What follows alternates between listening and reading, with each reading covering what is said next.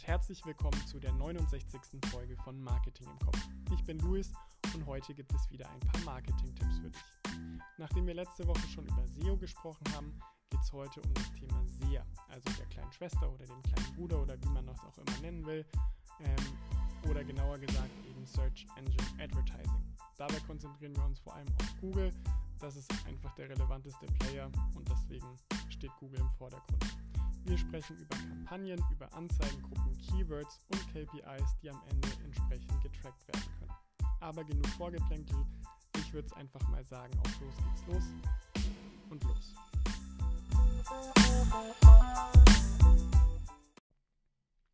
Heute soll es also um das ganze Thema SEA gehen.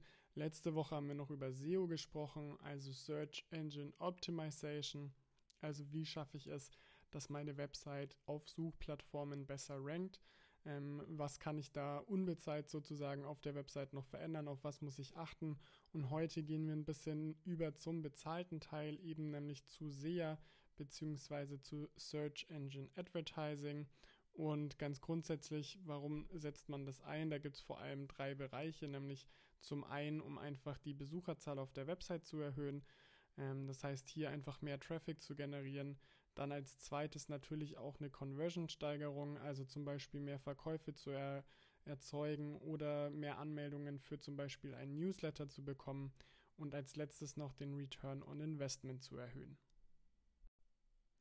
Wir konzentrieren uns jetzt hier wie bei SEO auch schon vor allem eben auf Google als Suchplattform, weil die eben ja eigentlich die relevanteste ist und wenn man eben für Google optimiert, dann hat man von den anderen Suchmaschinen auch schon relativ viel abgedeckt, passt vielleicht in manchen Punkten nicht hundertprozentig, aber Google ist eben ja die Marktmacht, deswegen konzentrieren wir uns erstmal hier drauf. Wenn wir jetzt über Google Werbung schalten wollen, beziehungsweise eben SEA verwenden wollen, dann hat man ganz grundsätzlich ja drei Ebenen, in denen man dann seine Ads schalten kann. Das erste ist eben das eigene Konto. Darüber laufen dann die Kampagnen, die befinden sich dann sozusagen auf Ebene 2. Also man kann verschiedene Kampagnen logischerweise parallel schalten. Und in der dritten Ebene, da sind dann nochmal die Anzeigengruppen. Also ich kann pro Kampagne auch noch verschiedene Anzeigengruppen erstellen mit verschiedenen Anzeigetexten bzw. Keywords, um hier auch zu gucken, okay, was funktioniert denn für meine Zielgruppe am besten, welche Anzeigengruppe bei welcher Kampagne ist vielleicht am erfolgreichsten und kann darauf dann auch optimieren, wobei man auch dazu sagen muss, dass Google hier mit dem eigenen Algorithmus schon sehr, sehr viel selbst übernimmt. Also ja, im Zweifelsfall dann Anzeigengruppen auch einfach rausschmeißt bzw. nicht mehr so stark ausspielt, wenn ja der Algorithmus eben merkt, dass die bei der Zielgruppe nicht ankommen und nicht funktionieren und dafür werden dann lieber andere Anzeigengruppen derselben Kampagne ausgespielt. Aber nochmal von vorne, wir schauen uns jetzt erstmal an, auf was man eigentlich achten sollte, wenn man so eine Kampagne aufsetzen möchte bei Google. Das erste ist natürlich, dass man einen passenden und vor allem eindeutigen Namen verwendet, dass man auch selber einfach im Nachhinein noch weiß, okay, welche Kampagne war jetzt nochmal für was und sich nicht dann in irgendwelchen kryptischen Kampagnennamen verliert und nicht mehr weiß, wo eigentlich was beworben wurde. Dann auch noch wichtig pro Kampagne wirklich nur ein Thema. Das heißt, ähm, zum Beispiel, ich bewerbe mit einer Kampagne Black Friday oder mit einer Kampagne den Sommer Sale oder was auch immer. Aber nicht, dass man in einer Kampagne den Sommer Sale und vielleicht Black Friday schon bewirbt, macht natürlich zeitlich gesehen auch keinen Sinn. Aber ähm, jetzt rein für die Überlegung her, wirklich sucht euch nur ein Thema und nutzt dafür dann die jeweilige Kampagne. Der dritte wichtige Punkt bei Kampagnen ist, dass man eben auf jeden Fall auch Anzeigengruppen erstellen sollte, beziehungsweise mindestens drei Anzeigengruppen. Ähm, das hat unter anderem auch, auch damit zu tun, dass eben man hier dem Algorithmus von Google ein bisschen die Chance gibt zu testen, okay, welche Anzeigen funktionieren, welche Anzeigen funktionieren nicht, wo ja, springen die Kunden oder die Nutzer auch drauf an. Ähm, und wenn man eben nur zum Beispiel eine äh, Anzeige hat oder nur eine Anzeigengruppe, dann könnte es passieren, dass es dem Algorithmus eben sehr schwer fällt, da wirklich nochmal eine Auswahl zu treffen. Deswegen im, ja, blöd gesagt, je mehr, desto besser. Natürlich sollte man es hier auch nicht übertreiben, aber auf jeden Fall nicht nur ein oder zwei Anzeigengruppen, weil ja, man macht sich damit einfach auch in gewisser Weise das Leben selbst schwer. Und auch hier nochmal wie bei den Kampagnen, auch bei den Anzeigengruppen sollte man nochmal ein bestimmtes Thema behandeln, also nicht wild durcheinander sozusagen verschiedene Sachen bewerben, sondern wirklich ein Thema durchgehen und das sowohl eben für die Kampagne als auch dann für die jeweiligen Anzeigengruppen.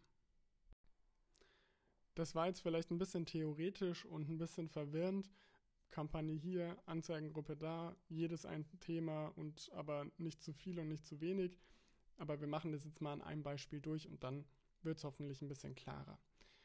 Ähm, wir bleiben einfach mal beim Beispiel Black Friday und nehmen jetzt mal an, wir sind ein Elektronikhändler und dann ist die Kampagne Black Friday. Die erste Anzeigengruppe könnte dann zum Beispiel sowas sein wie Laptops, also ähm, ja, Laptops. Hier werden Laptops dann beworben. Bei der zweiten Anzeigengruppe geht es dann beispielsweise um Telefone oder halt Handys.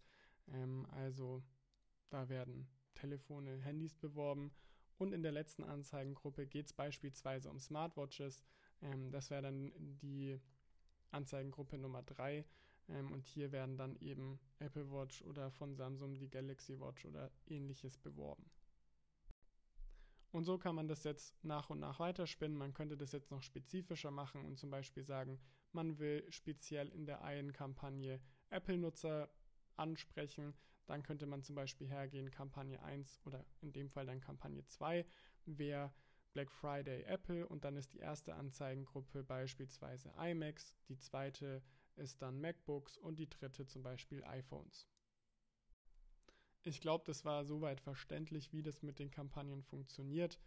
Und äh, deswegen gehen wir jetzt mal weiter zum nächsten wichtigen Thema, wenn es um SEA geht. Und das sind mal wieder die Keywords. Die sind nicht nur wichtig bei SEO, sondern eben auch bei SEA. Und ähm, ja, grundsätzlich es, sind Keywords die Grundlage für alle Anzeigenkampagnen und setzen eben diesen ganzen Prozess erstmal in Gang und in Bewegung. Hier kann man oder sollte man darauf achten, dass man lieber wenige bzw. dann aber relevante oder spezifische Keywords benutzt, als halt ganz viele, die aber ja unspezifisch oder unrelevant für die Zielgruppe sind oder für das, was ich anbiete. Denn man hat dann einfach einen riesen Streuverlust. Auch der Google-Algorithmus weiß nicht so richtig, okay, an wen soll das jetzt eigentlich gehen und letztendlich bringt es einfach nichts. Also hier lieber bei den Keywords ja, sich relevante raussuchen und dafür vielleicht ein bisschen weniger haben, als dann riesen Streuverluste zu erzeugen. Und jetzt kommen wir zu einem spannenden Teil, denn es ist nicht mehr nur notwendig oder man muss nicht mehr nur gucken, welche Keywords sind wichtig und welche sind relevant, sondern man kann mittlerweile auch Keywords ausschließen oder sich sogar vom Google-Algorithmus welche erstellen lassen. Also man kann hergehen und sagen, das ist mein Thema, ich brauche dazu Keywords und dann geht sozusagen der Algorithmus hin, guckt sich das Thema an und schaut, was für Keywords in diesem Bereich relevant sind, schlägt die vor und die können dann eben ganz einfach verwendet werden. Es macht aber trotzdem Sinn, da auf jeden Fall nochmal drüber zu gucken, um zu schauen, ob da vielleicht nicht doch irgendwie ein Missverständnis sozusagen drin war. Also gerade im Deutschen gibt es viele Wörter, die ähm, teilweise komplett unterschiedliche Sachen bedeuten, wie zum Beispiel umfahren oder umfahren, je nachdem, wie man eben, ja, in welchem Kontext man das hört, bedeutet das was anderes und so ist es hier eben auch. Möglicherweise ist es ein Thema oder dann, ja, ein Keyword, das sowohl in die eine Richtung als auch in die andere Richtung verstanden werden kann. Also hier auf jeden Fall nochmal gucken. Das ist aber auf jeden Fall ein interessantes Feature und gibt einem auch gerade wenn man selber schon überlegt hat, was für Keywords denn relevant sein könnten und dann nochmal die vom Algorithmus bekommt, ein Gefühl dafür, okay, geht es jetzt in die richtige Richtung oder muss ich die vielleicht nochmal komplett überarbeiten.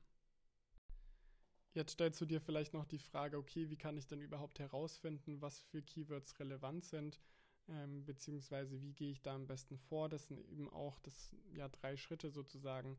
Erstmal macht Sinn, sich Gedanken darüber zu machen, welche Keywords überhaupt relevant sein könnten für eine Kampagne.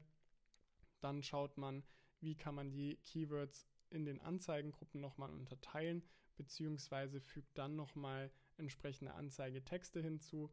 Also, dass da nicht einfach nur irgendwelche Keywords stehen, sondern dass da eben ein Text ist, der ja die Zielgruppe anspricht und im letzten Schritt überprüft man das Ganze dann nochmal und kann dann eben auch nochmal Keywords verfeinern, sagen, okay, ähm, das ist vielleicht nicht die richtige Begrifflichkeit, ähm, da muss ich ein anderes nehmen. Oder man schaut eben nochmal die Vorschläge von Google an und guckt, ähm, ja, was da eben relevant ist und was nicht. Wichtig bei dem ganzen Prozess ist es natürlich auch, sich zum Beispiel in den Kunden reinzuversetzen und zu gucken, sind es vielleicht irgendwelche Fachbegriffe, die dem Kunden aber total, ja, oder unbekannt sind oder ungeläufig sind. Äh, muss ich da vielleicht ein anderes Wort benutzen? Also sich einfach in den Kunden reinzuversetzen und zu überlegen, okay, nach was googelt der denn, wenn er nach meinen Produkten sucht? Dann sollte das Ganze natürlich oder die Keywords sollten natürlich, wie schon gesagt, auch auf die Anzeigentexte passen. Ähm, und dann ist es auch ganz gut, wenn man während die Kampagne läuft, auch regelmäßig überprüft, ob das eben die richtigen Keywords sind. Das geht auch, beziehungsweise wie schon erwähnt, auch ausschließende Keywords benutzen. Also zum Beispiel sagen, ich möchte nicht auf die und die Keywords ranken. Ähm, und um herauszufinden, was relevante Keywords sein könnten, gibt es auch ein paar Tools. Im Zweifelsfall auch hier einfach mal googeln.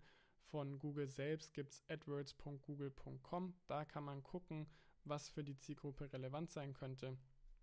Und ansonsten, es gibt noch tausend andere, da einfach mal schauen. Ganz grundsätzlich gibt es zwei verschiedene Anzeigemöglichkeiten bei Google. Das eine ist die Standardtextanzeige, die besteht aus dem Anzeigetitel, der URL, die dazu gehört und zwei Zeilen mit Beschreibung. Und bei der erweiterten Anzeige, die besteht schon aus zwei Anzeigetiteln, der Beschreibung in einer Zeile, ähm, die aber länger ist als bei der Standardtextanzeige und nochmal zwei Möglichkeiten für die URL. Ähm, die sind auch auf eine bestimmte Anzahl an Zeichen begrenzt, aber ihr könnt sowieso nicht mehr eingeben, als ähm, ja, vorgegeben ist. Deswegen sage ich jetzt nicht, wo ihr wie viel am besten eingebt. Wichtig ist, wie schon gesagt, wenn du eine äh, Anzeige schalten willst, dann nicht einfach stumpf die Keywords eingeben und das war's, sondern wirklich schauen, dass man das gut einbindet, ähm, dann, dass man vor allem Preise kommuniziert, möglicherweise Sonderangebote oder auch Alleinstellungsmerkmale in diesen Text, in den Anzeigentext mit aufnehmen. Ähm, immer gut ist auch ein Call to Action, also eine Handlungsaufforderung mit zum Beispiel jetzt kaufen, jetzt anmelden, jetzt keine Ahnung.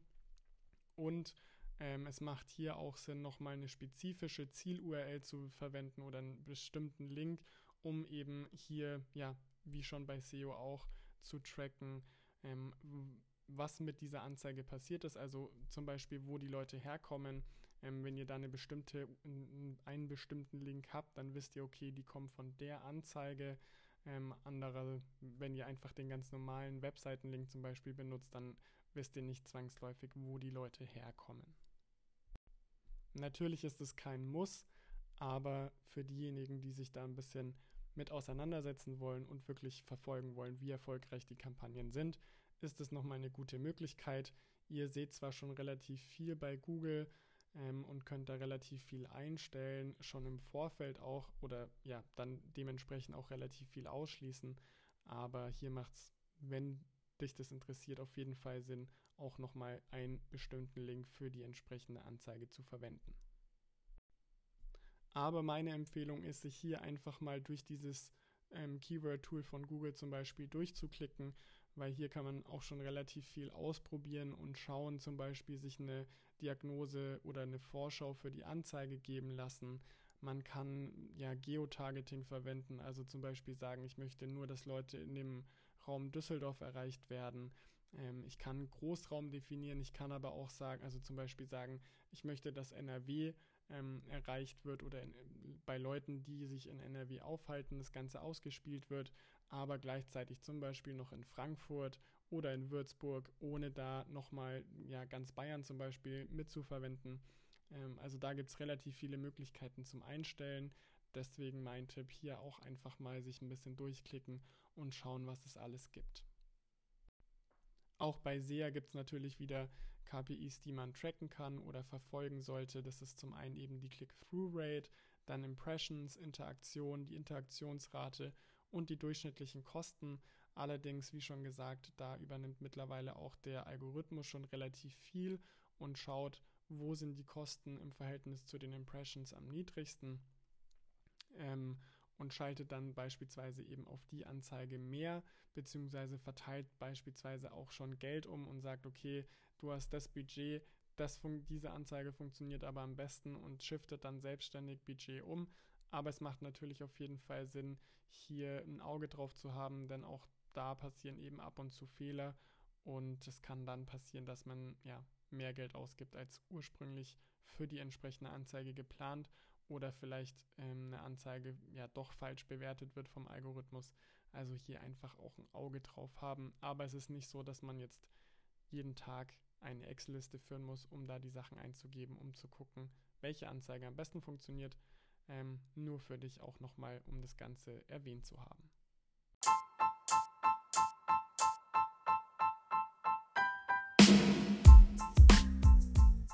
War's für heute auch schon wieder. Wir haben uns heute mal das ganze Thema SEA angeschaut. Natürlich ist dazu noch lange nicht alles gesagt, aber du hast jetzt zumindest einen kleinen Überblick, hoffe ich, über dieses ganze Thema. Du weißt jetzt hoffentlich, was der Unterschied zwischen Kampagnen und Anzeigengruppen ist und was du beim Aufsetzen von der Kampagne beachten solltest, beziehungsweise was du hier tun oder lassen solltest. Das nächste Mal starten wir dann in das Thema E-Commerce und schauen uns da dann zuerst mal die Online-Shops an. Wir hören uns das nächste Mal nicht am Dienstag wie gewohnt, sondern erst nach der Sommerpause, wenn man das so schon nennen kann. Ähm, Sommerpause, wie auch immer. Ich weiß zwar noch nicht genau, wie lange die geht, aber ich verspreche dir auf jeden Fall, dass wir uns ganz bald wiederhören.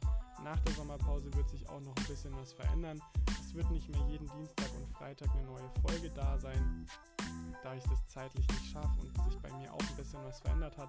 Aber ich denke, wir bekommen das auf jeden Fall hin.